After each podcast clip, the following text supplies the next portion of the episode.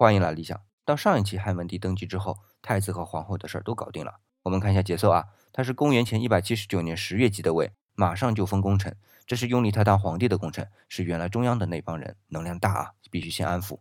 然后十二月废妖言，连坐的法令，安抚下天下。接着就是一月立太子，那是国本，关系到刘家的天下。一旦有内乱，这老刘家不也就是二世而亡吗？然后接着就是三月份皇后，这是昭示天下国泰民安。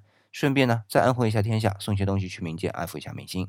问题是还有一批功臣没安抚，那就是原来汉文帝在代国做王的时候跟随他的那批人，那可都是自己人啊。这批人如果心安了，后面干实事的就有人了。这就是汉文帝老辣的地方。所以到六月，汉文帝把原来从代国带来的六个人全都提拔到九卿的位子上。但是凭空不行啊，还得有依据。依据就是刘邦也封过功臣。这就叫背书。今天回复“背书”两个字啊，给你看一篇关于背书的思考文章。